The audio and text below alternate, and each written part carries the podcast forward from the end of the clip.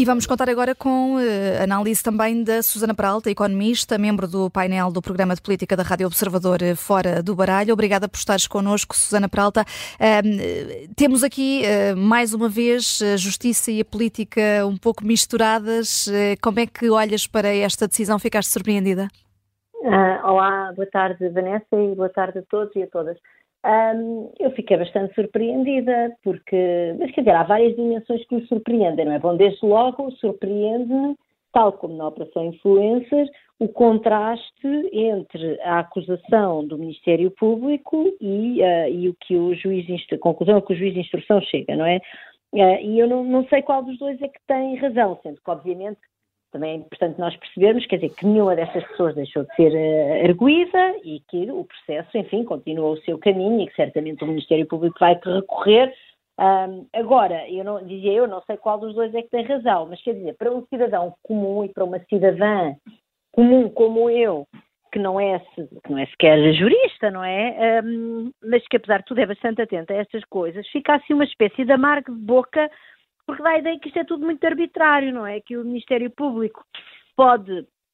fazer uma acusação que era bastante grave e os factos que foram uh, surgindo no espaço público, na comunicação social, uh, enfim, indiciavam práticas que, que, a nós nos pareciam, em todo caso, um bocadinho obscuras e que agora venham os juízes de instrução dizer que não, há, que não há indício de qualquer crime e que os arguidos podem ser em liberdade e que saem em liberdade sem causa. Portanto, isso é algo que nos deixa perplexos, é? Esta, este, este, contraste, quer dizer, este contraste gera uma sensação de arbitrariedade e gera uma sensação de falta de confiança no sistema. Uh, justificar um uh, esclarecimento da Procuradora-Geral da República o quanto antes? Uh, eu não sei, eu presumo que o Ministério Público tem os seus tempos e vai agora recorrer certamente, e, nessa, e quando o Ministério Público recorrer, pois aí serão aduzidos argumentos. Eu não sei se, se, se enfim, não, eu não gosto de pôr agora esta pressão sobre a uhum. Procuradoria-Geral da República para obrigar a, a vir a público. O que eu acho é que tem de se entender, as nossas leis são tais que uma interpretação, uh, percebes, qualquer interpretação é válida, ou então alguma coisa aqui que não está a correr bem, e para uma pessoa, repito, como eu, que não sou jurista, mas que sou realmente muito atenta a estas coisas, isso deixa um, um enorme desconforto, cria um desconforto, e esse desconforto é mau, obviamente, para a nossa confiança nas instituições e para a própria qualidade da, da democracia. Uh, portanto, esse é, esse é um, um, primeiro aspecto. E depois, como é óbvio, sou muitíssimo sensível a esta, uh, a esta arbitrariedade também com que se detenham indivíduos que, enfim, até ver são inocentes, sendo que eu repito que os factos conhecidos na Madeira pelo menos configuram práticas bastante obscuras, vamos dizer assim, de gestão da coisa pública, mas seja como for, quer dizer, nem todos os factos alegadamente ilícitos, uh, são factos que, que, que, justificam que uma pessoa seja detida, sem julgamento, durante três semanas. Uh, quer dizer, isso, isso é algo que também me preocupa muito. Eu devo dizer que já quando foi da Operação Influencer, os, os, uh, os arguídos que foram detidos para serem interrogados também ficaram um tempo bastante prolongado, vamos dizer assim, sob detenção, uh, sem se ter notícias do que é que ia acontecer, e estas pessoas, isto agora ultrapassa qualquer limite do razoável, são três semanas, não é? E claro que o desconforto aumenta, embora eu considere que é fundamental que os direitos das pessoas, desde o ponto de vista da privação de liberdade, sejam sempre respeitados, independentemente, vamos dizer, do grau de culpabilidade das pessoas, mas é óbvio que o desconforto que nós temos relativamente a esta decisão, algo arbitrária, aumenta quando o juiz de instrução vem dizer que ainda, possível, que ainda por cima não há factos uh, imputáveis que configurem a, configurem a prática de crime. Uh, ou seja, qual foi então a razão para mantermos estas pessoas detidas durante 21 dias? Não havia nenhuma maneira de os interrogarem mais rapidamente? Uh, porque repara, eu compreendo que isto sejam processos uh, complicados e complexos e que demorem muito tempo a fazer as perguntas todas aos diferentes arguídos, a reunir, enfim, os diferentes elementos, isso eu não tenho um problema. Agora, se há prazos na lei para cumprir, prazos relativamente à detenção de pessoas para efeitos de detenção de arguídos para efeitos de interrogatório em fases de instrução de processos, então tem que se pôr mais, eh, mais recursos ao serviço das nossas instituições judiciais por forma a que tais prazos sejam cumpridos, ou então revejam a lei para dizer que afinal o prazo já não é, eu julgo que são 48 horas, não é o prazo Sim. que está previsto na lei. Uh, revejam a lei para dizer que o prazo afinal já não são 48 horas e são, não sei, são olha, três semanas, mas aí isto é sujeito a um verdadeiro debate democrático em torno deste facto, não é? Desta decisão coletiva, e nós, democraticamente, devemos decidir, não, então, olha, ou queremos mudar a, ou queremos mudar a lei, ou queremos mudar uh, o orçamento da justiça para pôr mais recursos ao serviço dos tribunais para, para, não, para não termos estes prazos. Agora, temos um prazo de 48 horas, que é um prazo, enfim, que garante, parece-me, que constitui um bom equilíbrio entre a privação de liberdade, que é um direito fundamental de todos nós, e a necessidade da justiça fazer o seu trabalho. Mas depois esse, esse prazo não ser de maneira nenhuma respeitado, sem qualquer justificação, quer dizer, isto é tudo um grande, é tudo um grande pântano. Pronto, e agora também me parece, quer dizer, eu acho,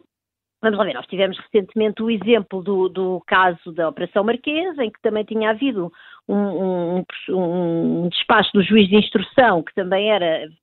enfim, que também levantava uh, vários de, de, dos crimes que eram imputados a José Sócrates, e depois, e depois a relação... Recurso, e, depois, uhum. e depois voltaram os crimes, não é? Portanto, também não vamos, nós também não devemos, para já isto, isto é um mero despacho de instrução, não houve julgamento, e é o entendimento de um juiz, com as suas competências e com o seu entendimento da lei, mas como é óbvio, a história. Não, não, não, é estranho, não é estranho que diferentes juízes façam uma valoração dos factos, eh, às vezes, eh, tão diferentes?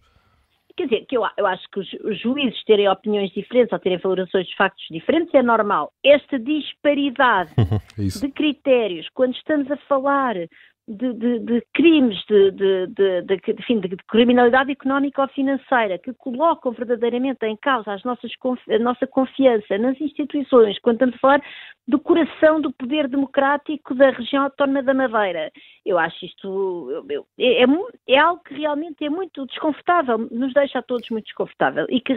e que, digamos, convoca uma reflexão que pode ser relativamente à natureza das nossas leis, que pode ser relativamente ao funcionamento do nosso sistema judicial, isso eu não sei. Uh, há, há, especialistas em, em, em, justiça que poderão ajudar-nos a fazer esse debate coletivamente. Agora, que há um debate a fazer e uma reflexão, há, porque nós não, eu não convivo uh, uh, pacificamente. Isto inquieta-me, não? Eu sinto, eu sinto uma inquietude de ver isto a acontecer. E a Justiça tem um... os seus tempos, Susana Peralta, eh, sendo que uh, neste caso, e os tempos podem demorar muito tempo, como já percebemos, mas neste caso em concreto temos aqui uma semana que até é uma semana de todas as decisões para, para a Madeira, porque o representante da República vai a Belém depois de amanhã. Uh, politicamente, há aqui. Isto deve ser tido em conta pelo Presidente da República, estes novos factos? Pois, eu, eu julgo que não, porque vamos lá ver, o Estatuto de Arguídos mantém-se, uh, os factos que foram sendo conhecidos configuram pelo menos, vamos dizer, um, um, um cuidado limitado e alguma obscuridade, alguma opacidade na gestão da, da, da, coisa pública, desde logo em processos de contratação pública, que são processos nos quais, de facto, que é uma maneira direta que os governos têm de ajudar as empresas, não é? Contratando serviços que têm de contratar, mas de facto são processos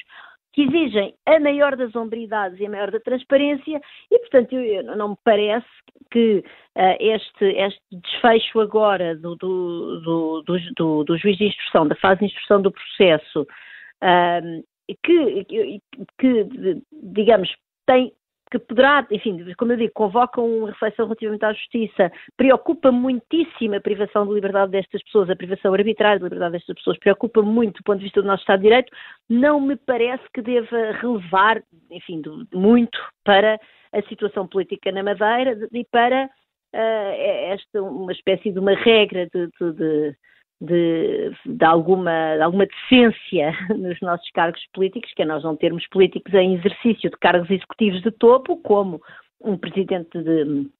de Câmara uh, de uma cidade importantíssima, que é o Funchal, enfim, que é o município mais importante daquela região autónoma. Uh, quer dizer, uh, ainda é erguido, não é? E de certeza que o Ministério Público vai, vai recorrer, e portanto vai haver aqui um processo judicial a correr contra Pedro Calado, que tornaria bastante um, que tornaria